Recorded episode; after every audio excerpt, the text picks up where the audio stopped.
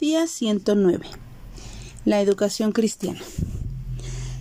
Para que la sepa la generación venidera y los hijos que nacerán y los que se levantarán lo cuenten a sus hijos.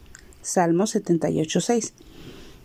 Hace muchos años alguien me preguntó si sabía el por qué habían muerto los dinosaurios.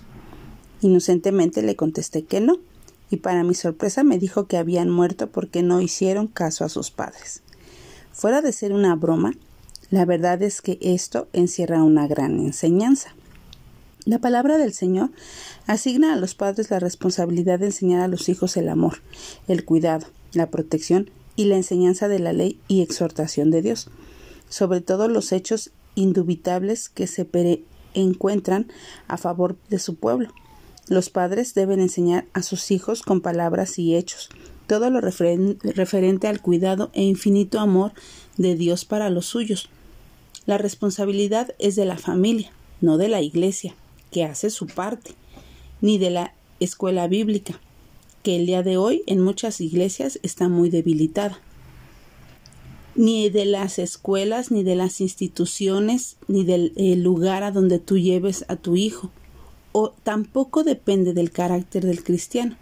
Hay que enseñar a los hijos la palabra y exhortación de Dios, y esto no es una opción, sino una obligación moral y espiritual. En Deuteronomio 6 del 6 al 7 leemos y estas palabras que yo te mando hoy estarán sobre tu corazón, las repetirás a tus hijos y hablarás de ellas estando en tu casa y andando por el camino y al acostarte y cuando te levantes. Proverbios 22.6 dice Instruye al niño en su camino y aun cuando fuere viejo no se apartará de él. La Biblia exhorta aquí a los hijos a que no sean como sus padres, generación contumaz y rebelde. Las almas de nuestros hijos Dios las demandará de nuestras manos.